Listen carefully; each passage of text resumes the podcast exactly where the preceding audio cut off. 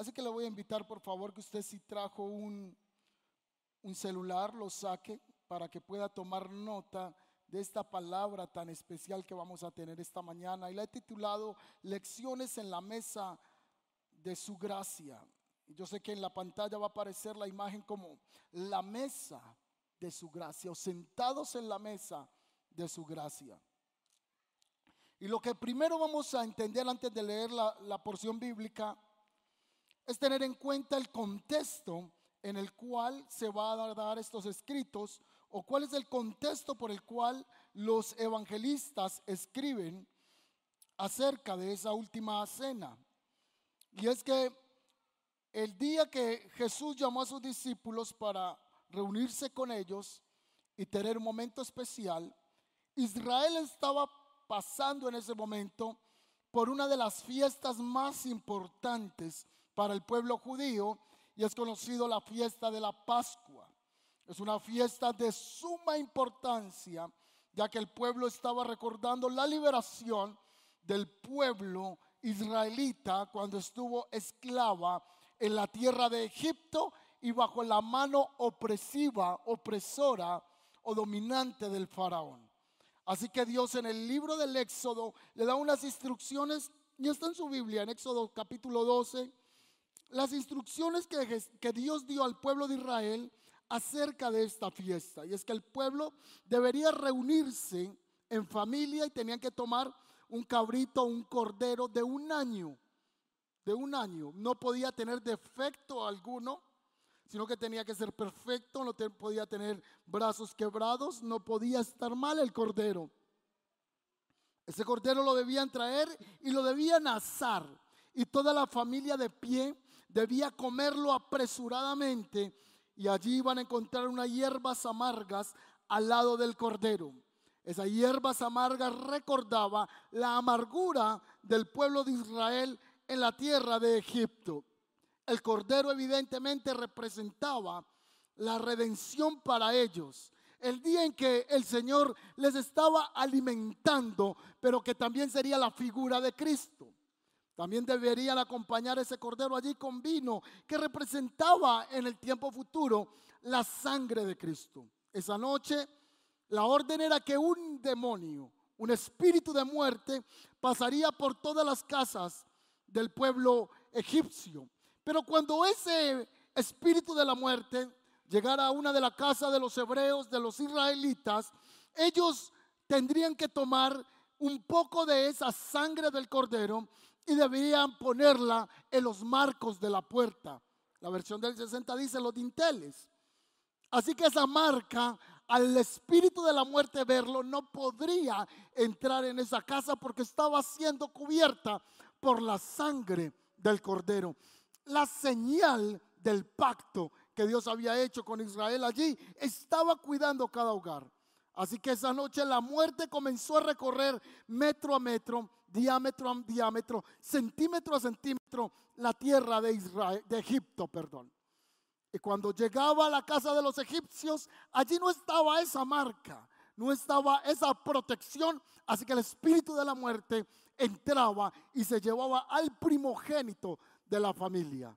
Así que en este contexto es que vamos a leer los siguientes pasajes bíblicos. Ellos están recordando una fiesta que Dios les había dado, les había ordenado que celebraran para recordar su liberación. Hoy nosotros estamos recordando en nuestra día de Semana Santa o en nuestra temporada pascual que Cristo fue el que se entregó por nuestros pecados. ¿Cuántos dicen amén a eso? Vaya conmigo al Evangelio de San Mateo, el capítulo 26, versículo 17. San Mateo, capítulo 26, verso 17.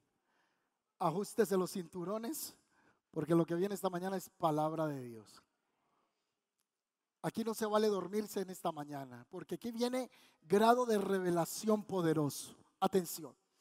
Capítulo de Mateo, y el capítulo de Marcos, el de Lucas y el de Juan nos comparten unas miradas diferentes Unos se enfocan en unos detalles y otros evangelistas en otros. Así que yo simplemente voy a hacer un recorrido veloz por cada capítulo mirando algunos detalles que Mateo rescata, pero deja de lado Marcos, pero que los retoma Lucas y los amplifica Juan. ¿Estamos conmigo? Esa es la noche de la cena. Así que en Mateo capítulo 26, versículo 17 dice, el primer día de la fiesta de los panes sin levadura, se acercaron los discípulos a Jesús y le preguntaron, ¿dónde quieres que hagamos los preparativos para que coma la Pascua? Y él le respondió, fuera de la ciudad, fuera de la ciudad a la casa de cierto hombre. Y el maestro les dice que le digan a ese hombre, mi tiempo está cerca, voy a celebrar la Pascua en tu casa con mis discípulos. Una de las cosas que encuentro en Mateo es que no da muchos detalles, simplemente se va al grano y dice que Jesús los envió a la ciudad, que fueran a la casa de un hombre y le dijeran, el maestro quiere hacer una cena con su equipo, así que necesita un espacio.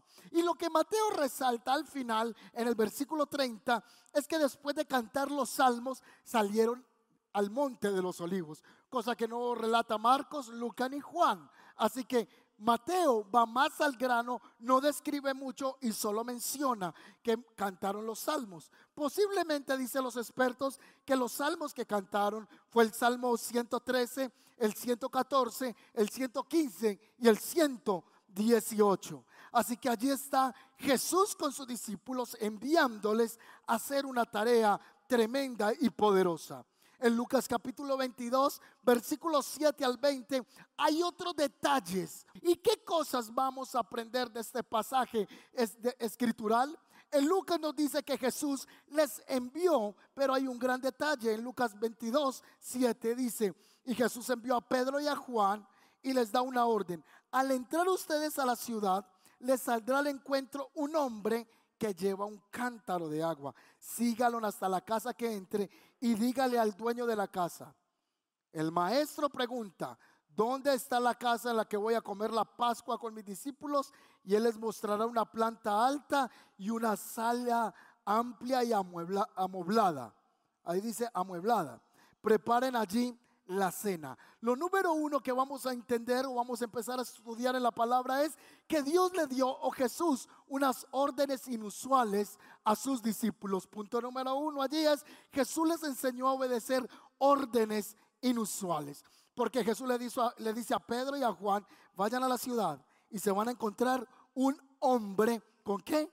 Con un cántaro donde? En la cabeza. Pero es que en Israel ningún hombre anda con cántaros en la cabeza. Los únicas que pueden andar con cántaros, con agua en la cabeza, son las mujeres. Así que Jesús les dio una orden inusual. Jesús les estaba enseñando a obedecer. Usted se imagina que usted vaya donde el líder, el mentor, y, tenga una reunión con él y le diga, bueno, ¿dónde vamos a hacer el grupo conexión entre ocho días? Y el mentor le conteste, bueno, váyase para el parque de Sabaneta y al hombre que vea con un cántaro de agua en la cabeza, lo sigue. Y donde él entra, ahí lo vamos a hacer no, no, está charlando. No, es en serio. No, pero usted está charlando, me está tomando del pelo. Los discípulos Pedro y Juan se van pensando en esa orden tan tonta, pero ¿cómo vamos a encontrar un hombre con un cántaro en la cabeza y luego nos vamos a ir detrás de él? Así que ellos hicieron lo que Jesús les dijo, obedecieron y se fueron hacia la ciudad. Y cuando llegaron a la ciudad estaban atirbando un hombre que tuviera un cántaro en la cabeza. Así que de un momento a otro Juan y Pedro comenzaron a decir, mira, ese es el hombre. Pasó un señor con un cántaro de barro en la cabeza. Y es ese, es ese. Y comenzaron a mirarse el uno al otro. ¿Y qué hacemos? Pues lo que dijo el maestro, que lo siga. ¿Y para dónde? Sigámoslo. Y el hombre comenzó a caminar con el cántaro de agua en la cabeza y Pedro y Juan se fueron detrás de él y iban caminando sin que él los notara mucho, iban caminando detrás de él hasta que el hombre entró a una casa y cuando entraron a la casa, Pedro y Juan dijeron, bueno, ahí va a ser. Así que cuando el hombre entró a la casa, salió el dueño de la casa. Y el Pedro y Juan le dice al dueño de la casa, mire que el Señor le manda decir que nos muestre dónde va él a hacer su cena con los discípulos esta noche, porque él necesita un espacio. Y el dueño de la casa sabe que contestó, ah, no, claro que sí, vengan acá. Este es el lugar que he preparado para que su Señor esté con ustedes. Cuando venimos al Señor, Él nos enseña muchas veces a obedecer órdenes que para nosotros no son muy coherentes. ¿Cuánto les ha pasado eso? Como cuando yo doy una ofrenda. Y usted le dice, es que cuando usted da al Señor, el Señor bendice. Pero es que en el mundo no nos enseñan a dar. En el mundo nos enseñan antes a qué?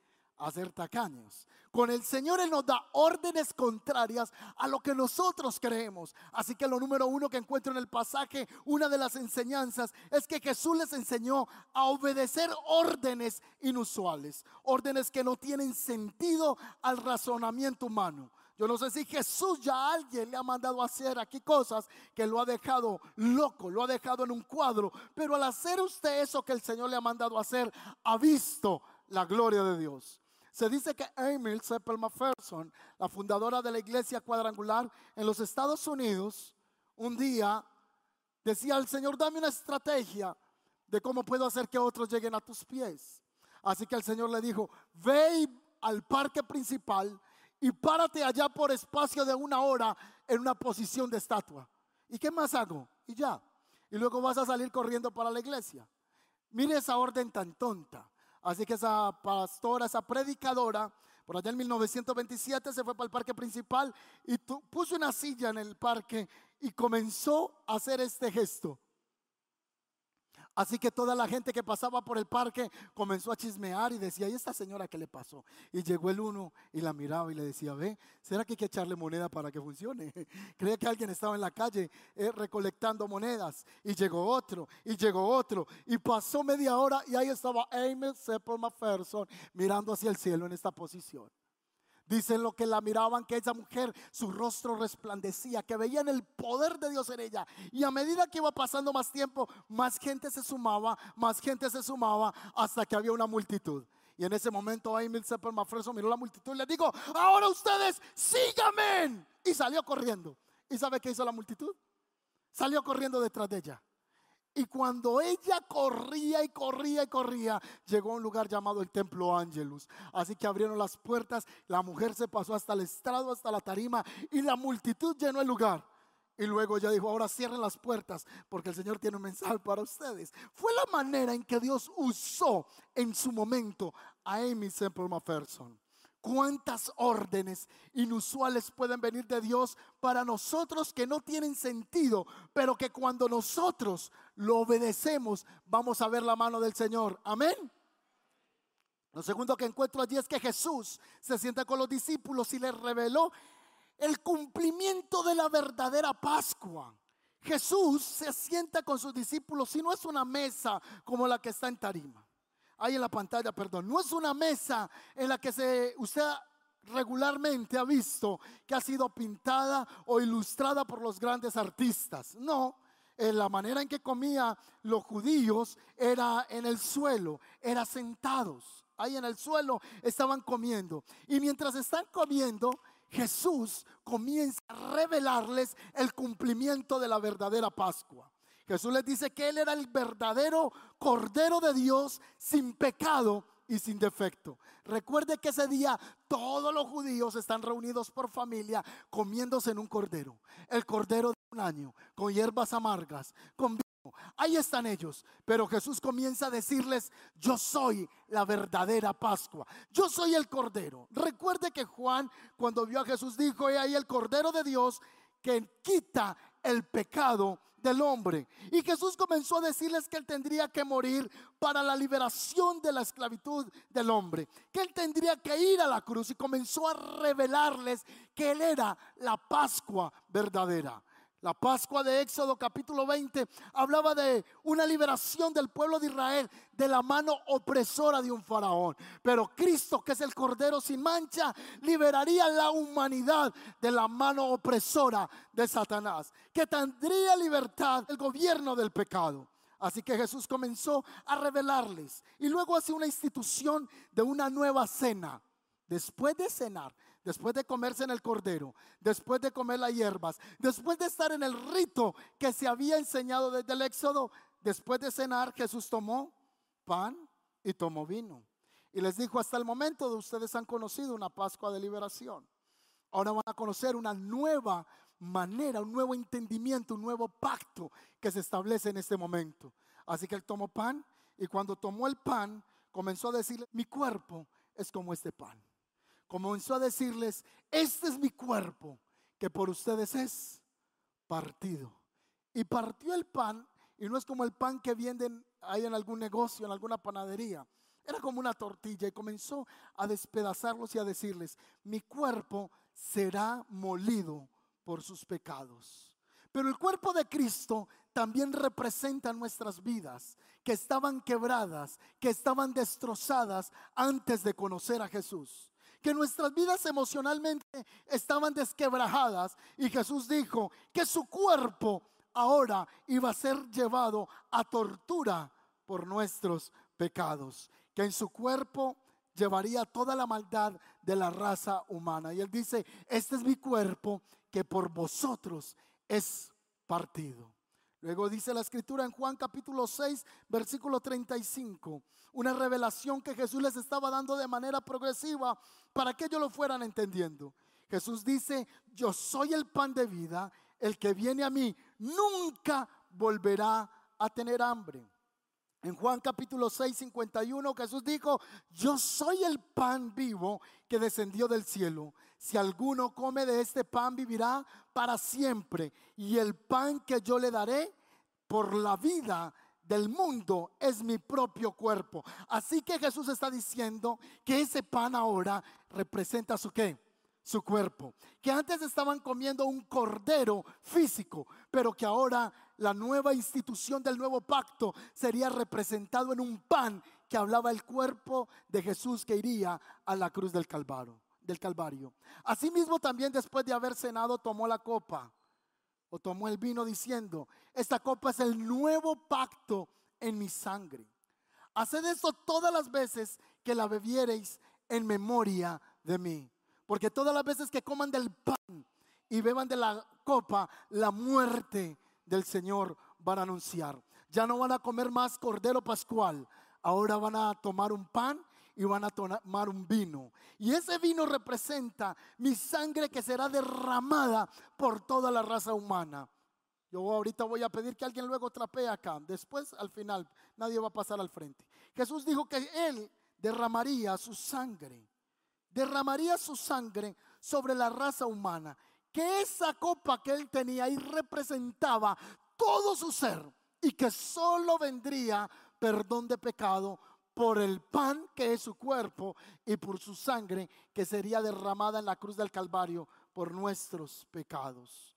Jesús instituye un nuevo pacto, una nueva alianza. Él se manifiesta ahora como el cumplimiento del Cordero Pascual y se manifiesta a través del vino como la sangre que limpiaría el pecado del hombre. Por eso en Hebreos capítulo 9, versículo 22 dice, de hecho, la ley exige que casi todo sea purificado con sangre, pues sin derramamiento de sangre no hay remisión de pecado la sangre sería el único medio que le pondría límite a la muerte. Como la sangre del Cordero Pascual puso límite a la muerte en los marcos de las puertas allí en la tierra de Egipto. ¿Cuántos me dicen amén esta mañana?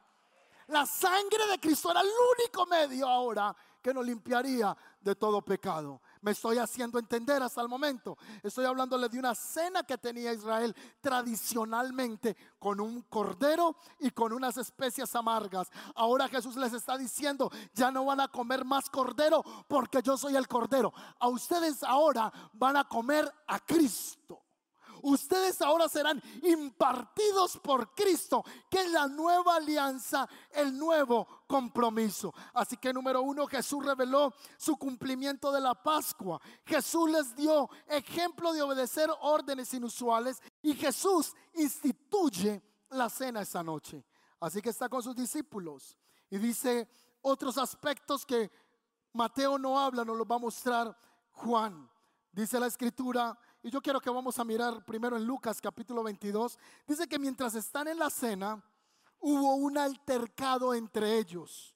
Comenzaron a pelearse. Eso está allí en el Evangelio de San Lucas, el capítulo 22, versículo 7. Y tuvieron además un altercado sobre cuál de ellos sería el más importante. Mire bien, Jesús tiene sus discípulos, les enseña a obedecer órdenes inusuales, revela como el nuevo pacto, instituye la Santa Cena y mientras están en esa reunión, uno de ellos comenzó a decir, bueno, y cuando el maestro se muera, ¿quién va a ser el reemplazo de él?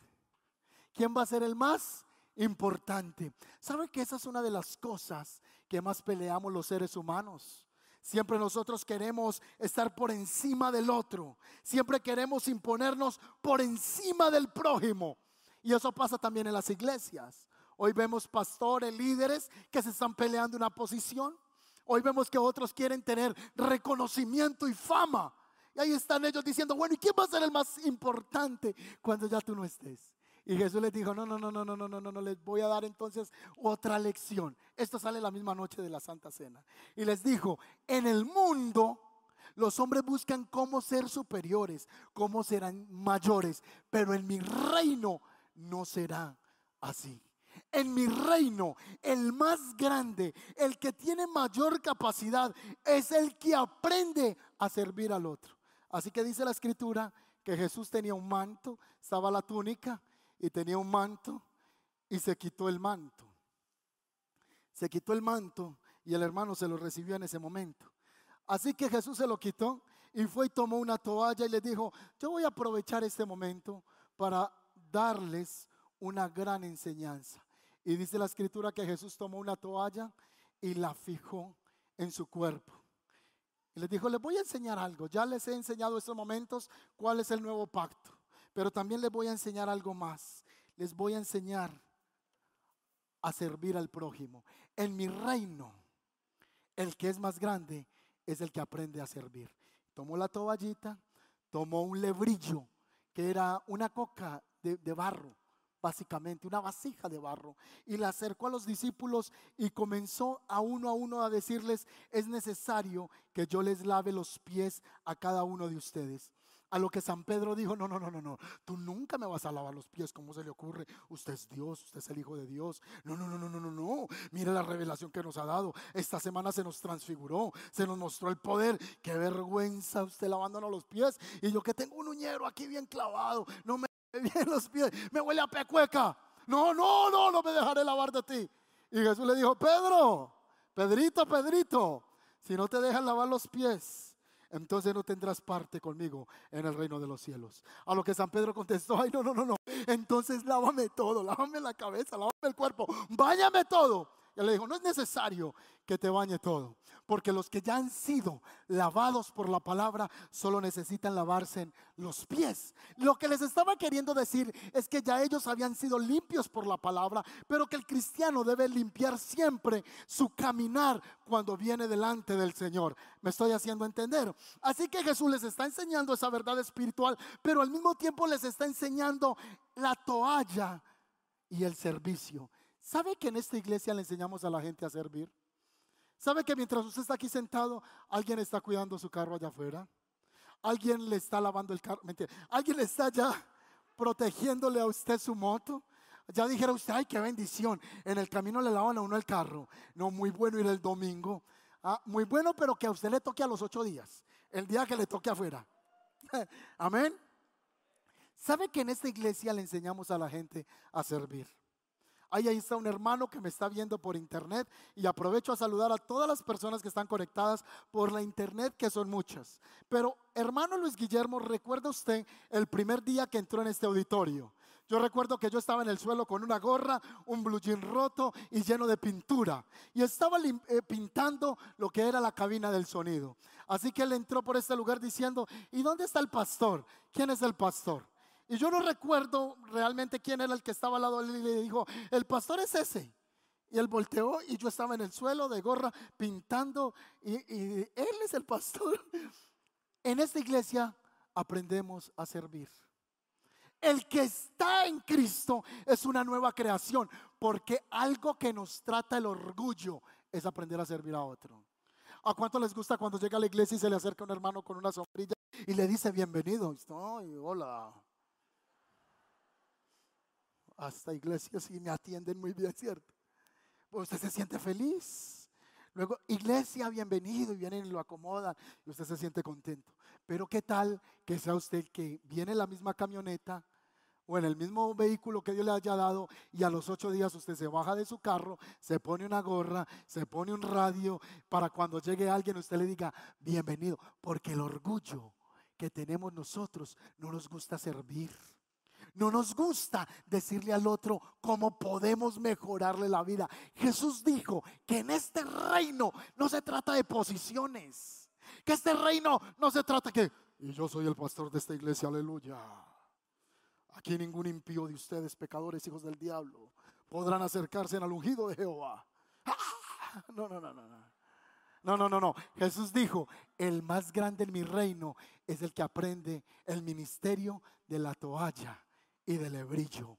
Esta iglesia debiera de aprender de esas enseñanzas en la última cena y fue el servicio. ¿Cuánto les gusta servir al Señor? Hay gente que llega a esta iglesia y me dice, buenas pastores, que yo soy el apóstol Pedrito Suárez. He recorrido el mundo predicando la palabra. ¿Cuándo me pone a predicar? Y yo le digo, ya hizo primeros pasos. ¿Tú qué crees? Estás hablando con un apóstol. ¿Y, cuándo vas a cuidar afuera los vehículos? No, yo, no estoy para ese nivel. ¿Sabe que hubo una pareja en esta iglesia que decía que ellos ya no estaban para ese nivel de servir en esas áreas? Pues Jesús no habló de niveles. Jesús dijo, el que quiere ser mi discípulo tiene que aprender a coger la toallita y decir, Señor, ¿en qué puedo servir en tu casa? Señor, ¿en qué puedo servir al otro? ¿Sabe que lo que ha hecho daño en el liderazgo secular es que la gente está buscando un liderazgo por imposición? Que la gente está buscando un liderazgo donde la gente le aplauda y le rinda. Pero Jesús dijo, eso no es ser un líder. Un líder es uno que sirve. Vamos a llevarlo a la casa. Cuando usted se gana el corazón de la esposa? Cuando le pone la toalla y el lebrillo. Mi mujer me gobierna. y la esposa está contenta porque la esposa está sirviendo. Los hijos ven en el papá autoridad porque el papá le gusta servir en la casa. Los hijos ven autoridad en el padre cuando el padre sabe que es ir a una iglesia a servir. Usted sabe cómo lo ven sus hijos. Usted no tiene que decirle a su hijo, hijo, Vaya a la iglesia y busque de Dios. Hijo, sirva, no. Porque el hijo ve que el papá llega y que el papá tiene un espíritu de siervo, que el papá es un servidor. Y Dios quiere que usted y yo seamos hombres y mujeres de servicio. Entonces volvemos a la historia del predicador que llega a la iglesia y me dice, pastor, es que yo he sido pastor por 80 años. Y yo le digo, bienvenido. ¿Dónde le entrego la toalla? ¿En el coffee o que se la entreguen en dónde? Esto no se trata de posiciones. Ay, es que yo solo sé tocar guitarra y bajo y a mí que no me pongan en otra cosa. Es que el llamado mío es cantar. Ay, es que el llamado, el gran ministerio que yo tengo, mucha gente se ha sentado conmigo y me dice, pastor, es que Dios me llamó a las naciones y yo no estoy para venir a, servirle a otro aquí en la iglesia, porque Dios me llamó a las naciones, a las multitudes. Entonces muchos que medio cantan por ahí, medio tratan de afinar, ya se están soñando en un estadio lleno. Pero ellos no están soñando porque están ganando almas, ellos están soñando porque van a entrar en medio de la multitud. La luz está sobre ellos y ellos se levantan en el podium y salen cantando. Y la gente... El Justin Bieber cristiano. Cristo los ama. No, no, no, no. Esto no se trata de posición.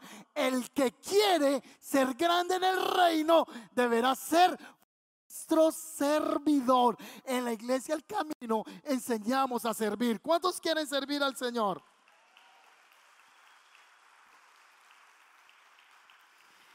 Así que Jesús le dijo, después de lavarle los pies, yo, yo quería lavarle los pies a algunos acá, pero me arrepentí. No, no. Jesús le lavó los pies. Y después de que termina de lavarle los pies, les hace esta pregunta. ¿Me entienden lo que acabo de hacer? ¿Me entienden? Me hice entender. Ustedes me llaman maestro y señor. Y tienen razón, porque yo soy su señor y soy maestro. Y les he lavado los pies a ustedes. Entonces ustedes deben lavarse los pies los unos a los otros. Les di ejemplo para que lo sigan, hagan lo mismo que yo he hecho con ustedes, hágalo con los demás. Toda persona que llegue a esta iglesia será impactada por gente que le encanta servir a otro. Toda persona que llegue aquí va a decir, pero esa iglesia como es de atenta, pero esa iglesia como sirve, pero todo voluntario y todo servidor allá siempre está anhelando servir. No puede haber un cristianismo sin servicio. Años atrás yo crecí en iglesias donde el que estaba en mayor rango de autoridad era quién? El pastor. Entonces el pastor era el único que entraba así y veía un reguero y el pastor se le quedaban las uñas y lo limpiaba. No podía barrer porque era el ministro de Jehová, el ministro del Señor. Esto no se trata de posiciones. Otro señor estaba en la oficina y me dijo, pastor, yo vine a congregarme en esta iglesia y quiero empezar desde abajo, limpiando los baños. Y yo le dije, ¿desde dónde? Desde abajo. Debe ser porque estábamos en el segundo piso y él me dijo, desde abajo. Y yo le dije, mira, en la iglesia no existe posiciones desde abajo, porque el pastor, el apóstol, el profeta, cual sea el ministerio, todos están en esta posición. Y no hay ministerio más abajo ni ministerio más arriba. Y en las iglesias se metió un concepto como en las empresas. La señora que hace el aseo es el por donde empieza uno a escalar. Y luego llega a ser pastor. O luego se llega a ser apóstol. Pero esto no se trata de posiciones ni de rangos, porque delante del Señor todos estamos al mismo nivel. Tanto el que canta, el que está afuera recibiendo a alguien en un vehículo, el que está sirviendo en el café, el que está sirviendo en un área de aseo, o al que le toca enseñar la palabra, todos estamos en el mismo que nivel de servicio. Y lo que nos hace grandes delante del Señor es aprender a servir. Le hago dos preguntas. ¿Le estás imitando a Jesús en el servicio. Imitas a Jesús en el servicio. Número dos, ¿está usted sirviendo en la casa de Dios? No, pastor, es que vivo muy ocupado. Le hago otra pregunta. ¿Usted está sirviendo en la casa del Señor? ¿Lleva usted tres años en la iglesia y todavía usted no es útil en la casa del Señor? ¿No sabe usted lo que es servir a otro?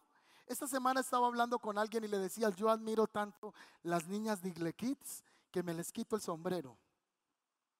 Porque esas niñas llegan temprano a cuidar niños que no son de ellos.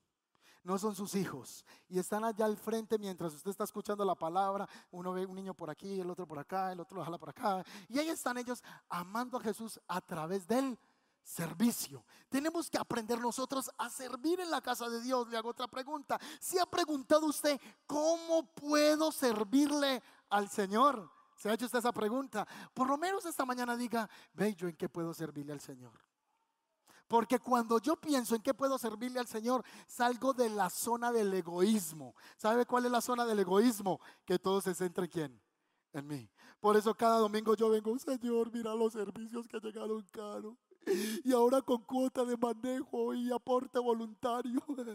Señor, mira que se han incrementado los gastos. Señor, mira las deudas. Señor, mira mi mamá. Y todo el tiempo estamos orando por nosotros. Pero cuando usted ya tiene un corazón de siervo, usted viene a servir a otros y a decir, Señor, mira la vida de mi prójimo, mira la vida de mi vecino. Señor, cuánto te necesita. Y ya la vida de nosotros no se centra en nosotros mismos, sino que se centra en quién? en los demás. Y cuando pasa Dios se ocupa de tus problemas. Cuando tú te ocupas también de servir a otros, de bendecir a otros, Dios se ocupa de ti. ¿Cuántos dicen amén? Denle un aplauso al Señor.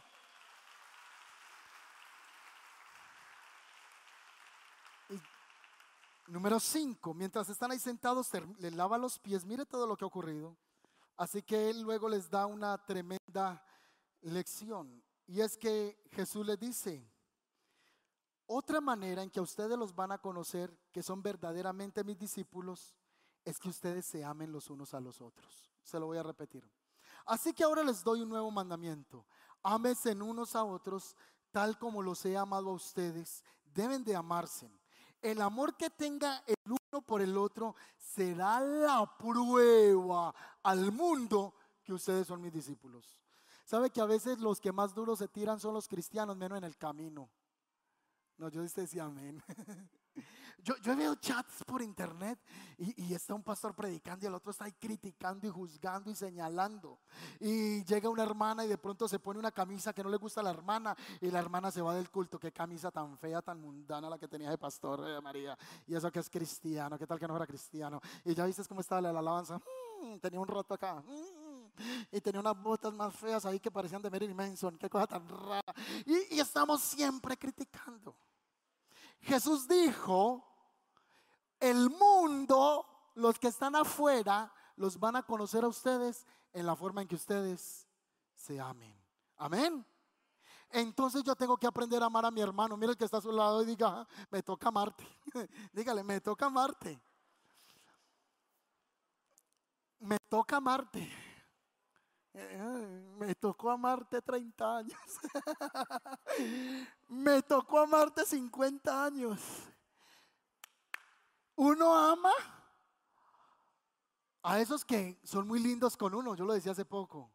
Usted se imagina yo cómo no voy a amar aquí la hermana, por ejemplo, Tatiana, ¿cierto?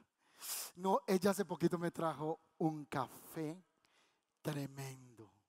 Y yo me lo llevé para mi casa y cuando destapé la bolsa tenía también la coquita del B60 en un material que no necesito filtros, sino que directamente preparo el café ahí eh, y un pocillito de café. Y yo tomé el café, la B60 y luego le hice una historia y le coloqué, hermana Tatiana, gracias por el detalle. Qué hermana tan linda, qué hermana tan especial. Pero no amar esos cristianos que son difíciles de amar. Ay, Dios mío. Que usted lo ve y dice, Señor, llévatelo o te lo mando. Y usted, Señor, haz algo con él.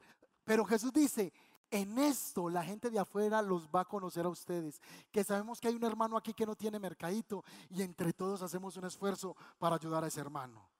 Que sabemos que una persona está pasando necesidad y en lo que está en nuestro alcance como iglesia le cubramos. Que podemos compartir, que podemos tener relaciones más allá de estas cuatro paredes y que los vecinos digan, pero si has visto esos vecinos que tenemos nosotros esos se reúnen cada 15 días en la casa, hacen asado, hacen fiesta, pasan bueno. Esa gente se ve que se ama entre ellos. En esto el mundo va a conocer que usted y yo somos de Él porque nos amamos los unos a los otros. Ya voy terminando. Mire lo que dijo San Francisco de Asís y espero no rayar con la religiosidad de alguien. Hay una oración que hizo San Francisco de Asís que me parece muy linda en cuanto el amarse el uno al otro. Él dice, Señor, usted estuvo tradicionalmente en la iglesia y la conoce. Señor, haz de mí un instrumento de tu paz. Donde haya odio, ponga yo amor. Donde haya ofensa, ponga yo perdón. Donde haya discordia, ponga yo unión. Donde haya error, ponga yo la verdad. Donde haya duda, ponga yo la fe. Donde haya desesperación, pongo yo la esperanza. Donde haya tinieblas, ponga yo luz. Donde haya tristeza, ponga yo alegría. Oh maestro, que no busque yo tanto ser consolado como consolar, ser comprendido como comprender, ser amado como amar, porque dándose recibe, olvidando se encuentra, perdonando se es perdonado y muriendo se resucita a la vida eterna. Cuéntale un aplauso al Señor. Ahora diga conmigo, Señor. Ay, bendito sea el Señor. Diga conmigo, Señor, haz de mí un servidor. Ahora diga conmigo, Señor, he aquí a tu servidor. Hoy nosotros tenemos que aprender a ser servidores. Y termino la, la, conclusión del mensaje. Ha pasado todo eso. Entonces Jesús les habló de la Pascua, se les reveló, instituyó la nueva alianza, les enseñó del servicio, le lavó los pies y después de que le lavó los pies, Jesús, triste, hizo este comentario. Ah, muchachos, hmm, uno de ustedes me va a entregar. Y todos, seré yo maestro, seré yo maestro. Y Judas, seré yo, seré yo. Y todos estaban ahí, seré yo. Entonces Jesús muy angustiado exclamó y le digo la verdad, uno de ustedes va a traicionarme. Y los discípulos se miraban entre sí y no sabían quién fuera del que se refería Jesús. Así que ellos no podían identificar que el contador del ministerio, Judas, lo iba a entregar. El hombre hacía milagros, hacía sanidades, estaba con Jesús todo el tiempo. No se podía imaginar que él fuese a entregar a Jesús. Así que Pedro de lejos le hizo señas a Juan. Y Juan estaba recostado aquí, en el pecho del amado, en el pecho de Jesús. Ahí estaba Jesús, eh, Juan recostado en el pecho de Jesús. Y Pedro le dijo, hey, hey, decile quién es, decile quién es. Así que Juan volteó y le dijo, maestro, ¿qué Juan? ¿Quién es? ¿Quién es qué? El que te va a entregar. Entonces Jesús le dijo, el que me va a entregar es el que yo le entregué el pan que lo remoje en vino. Ese es el que me va a entregar. Así que Jesús está con ellos hablando, hace ese comentario, remoja el pan y llega y toma el pan y se lo entrega a quién? A Judas. Y le dice, Judas, lo que tienes que hacer veníaslo ya. Entonces dice la escritura en uno de los evangelios que ellos pensaron que Jesús estaba hablando de que de ir a hacer lo que tenía que hacer ya era ir a pagar la comida o entregarle una ofrenda a alguno de los pobres. Ahí está en la Biblia. Y Judas se fue. Jesús extendió la mesa de la gracia para todos. Jesús nunca rechazó a Judas, ni lo excluyó, ni lo privó de asistir a la cena más esperada que él tenía. De hecho, en Lucas 27, 15 dice que Jesús dijo, he tenido muchos deseos para comer esta Pascua con ustedes. Y Judas representa la humanidad que se ha apartado de Dios, que ha rechazado la gracia rotunda de Cristo, que ha rechazado la nueva alianza. Judas era fiel a la ley pascual. Judas era fiel al rito, pero ya no le era fiel al Cristo revelado. Judas le era fiel a la tradición, pero él estaba negociando al maestro para venderlo por 30 piezas de plata. Atención a esto.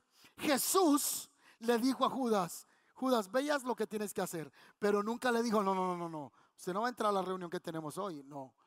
Nos ha pasado así. En el grupo de conexión uno dice, no, no, no, no invite a ese man, déjelo por allá, que se pierda, que condene. No, no lo queremos acá. No, no, no lo invite. Pero Jesús dijo, aquí va a estar Judas conmigo y le voy a servir la mesa de la gracia. La gracia es para quién? Para todos. Jesús nunca dijo, es que este tipo es tan malo que qué porquería, me va a comer aquí el pancito y las uvas. No, no, no, no, no, esto es muy santo, muy sagrado. Sino que Él compartió el pan y el vino con el que lo iba a entregar. Hoy esta mañana estamos sentados en la mesa de su. Judas representa la humanidad que rechaza la gracia.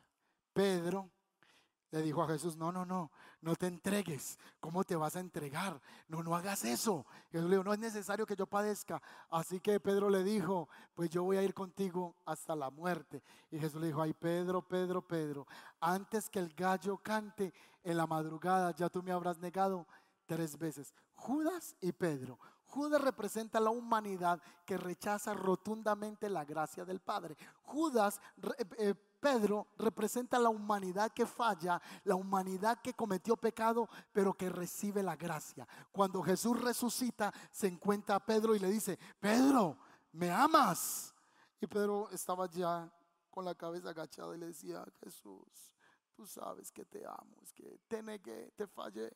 Pedro, ¿me amas? Ay, maestro, tú sabes que yo te amo. Y por tercera vez, Pedro, ¿me amas? Que sí, tú sabes que yo te amo. Entonces ve y fortalece a los corderos. Y Dios lo comisiona. Judas representa el que desecha la mesa de la gracia y Pedro representa a aquellos que fallan, se sientan a la mesa y vuelven a participar, a recibir el don y merecido del Señor. Esta mañana usted y yo estamos aquí sentados y quizá aquí podemos haber sentados esos dos tipos de personajes, los Judas y los Pedros. Los Judas, aunque le sirven la mesa, la patea. Y Pedro, aunque falla, viene a la cruz y dice, necesito de su perdón. Esta mañana es una mañana tan hermosa para nosotros. Esta es una mañana tan bella porque hoy estamos sentados a la mesa de la gracia del Señor. Y hoy el Señor te está recordando que aunque tú has pecado, aunque tú has fallado, el Señor le dice, Juan, ¿me amas? Jan, ¿me amas? Señor, tú sabes que te he fallado, pero, pero me amas. tú sabes que anoche fallé, que, que cometí un error muy grande, pero me amas. Natalia, me amas, sí Señor, pero tú sabes que he estado haciendo cosas que te desagradan, pero me amas. Tú sabes que yo te amo. Hay gente que está esta mañana diciendo, yo, yo, yo he estado lidiando con un pecado, pero yo amo al Señor. Yo no quiero desechar su gracia. Entonces el Señor dice, entonces participa de mi mesa, participa de mi pan, participa de mi vino, participa de mi cuerpo, participa de mi carne, participa de la mesa pascual que es en Cristo Jesús. Señor, gracias por tu palabra esta mañana.